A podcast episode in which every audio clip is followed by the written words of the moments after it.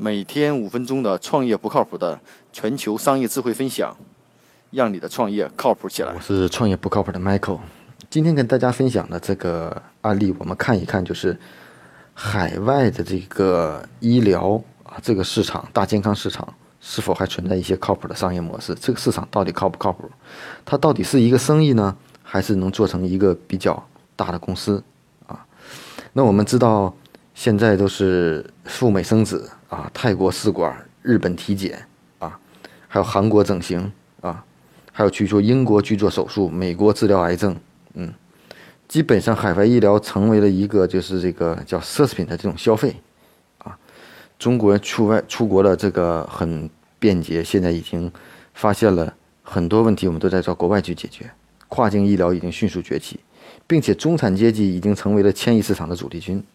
那今天说一说呢，有一家公司叫做这个名字也蛮有意思，叫番茄海外医疗啊。之前我一个朋友做的叫环球医城，可能大家做的事情都比较一样。那他们主要做的什么呢？就是将海外医疗作为奢侈品啊，在定位在国内的医疗资源不足的背景下，满足中高端人群去享受高品质医疗服务的需求，位于高端市场。另外呢，由于这个医学的学科分得很细啊，不同地区、不同医院的擅长不一样，所以说呢。中产阶级呢，已经会突破地域限制，走向海外啊。那据这家公司的这个海外医疗的创始人这个向报道呀，说中国有百分之全我国呢，用仅占全球百分之三的医疗资源，负担了世界百分之二十二十二人口的这种健康啊。所以说，面对这种情况呢，这家公司主要做什么呢？是号称是连接国际优质医疗资源啊，比如说。呃，由资深的第三方服务机构进行推广，以城市合伙人落地机构，最终完成一体化的境外就医服务的海外医疗生态机构。呃，我看过以后好像也没有太听明白它到底具体做什么的。嗯，具体来说呢，它是将国外的一些资源对接起来，比如说赴美生子、境外生殖、海外韩国的整容，还有慢性病的治疗啊，包括一些这个泰国的试管，还有抗衰、童颜针等。还有一些国内法律无法完成的，像代孕、冷冻卵子，将这些服务对接好，对接上游资源，啊，然后在国内呢，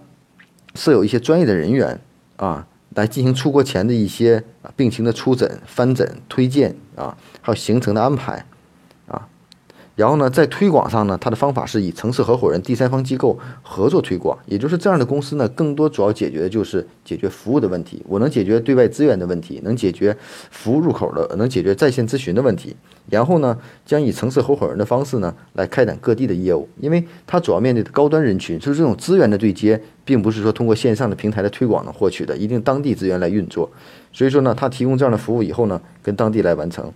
那现在呢，已经启动了这种城市合伙人发展几级的代理商啊啊公司呢，然后呢会与当地的地区进行合伙合伙经营啊，这就像特许经营一样，控股和不控股的方式，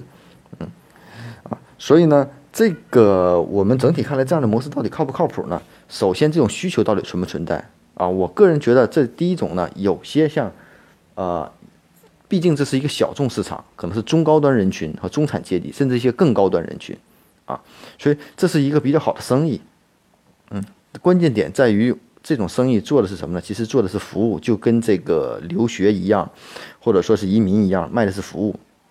那是不是这种服务人群能足够大，是这种商业模式最大的一个核心问题？它的消费频率是不是足够高啊？单价会很高，但是整体的这个覆盖人群是不是有那么高？我觉得这也有待探讨。那但不可否认，这是一个比较好的生意。如果能对接很好的资源，首先价格是不透明的，而且对这些服务来说，可能更多的用户关注的是效果，并不关注价钱的问题，啊，所以面对面对高端人群就是这样的，嗯，啊，其实也是把海外的稀缺的医疗资源啊引到国内，将国外的人带出去，将国内的人带出去，基本是解决这样的问题。嗯，那相对来说，留学这样的平台来说呢，量更呃，用户覆盖群它会更大一些。那这样的平台还是小众人群，但不可否认，这是可能一个比较不错的生意。但是在这个生意的背后，如果我们能延展一些其他的服务，能不能选一些国外的比较标准化的服务落地于国内？比如说，呃，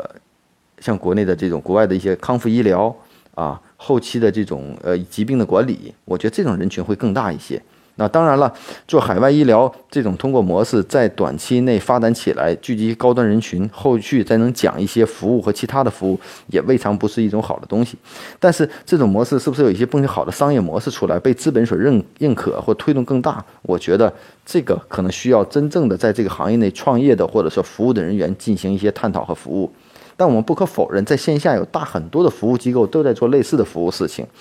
啊，所以说，在这样的这个平台情况下，是不是如果说做一个平台，也是一个机会？有这样的平台，那样平台上去找到这样的信息，可能也是一种好的方式。所以说，在这种服务的背后，到底做什么样的商业和模式，值得我们探讨。通过发现全球最新的创新商业模式和商业智慧，